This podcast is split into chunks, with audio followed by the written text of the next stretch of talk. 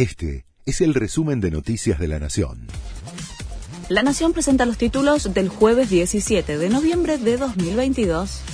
El oficialismo sancionó el presupuesto, la prórroga de impuestos y un blanqueo. En un hecho inédito, la oposición en pleno le dio la espalda a la discusión y no participó de la sesión en el Senado. El proyecto se convirtió en ley con 37 votos y por unanimidad. Se extendió la vigencia de ganancias, bienes personales, cheques, la nueva tasa a los vuelos y un blanqueo para la compra de viviendas usadas. Cristina Kirchner encabeza el acto por el Día de la Militancia en La Plata. La vicepresidenta prepara un discurso con épica electoral y con fuertes definiciones económicas. Se espera que la exmandataria sea la única oradora del acto que conmemora los 50 años del regreso de Perón a la Argentina. El Partido Republicano ganó el control de la Cámara de Representantes en Estados Unidos. El espacio opositor obtuvo una ajustada mayoría que supone un desafío para la actual administración.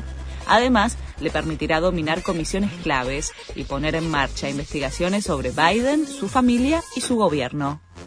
La selección tiene su primera práctica en Qatar. Después de la goleada en el amistoso ante Emiratos Árabes Unidos por 5 a 0, la escaloneta ya está en Doha.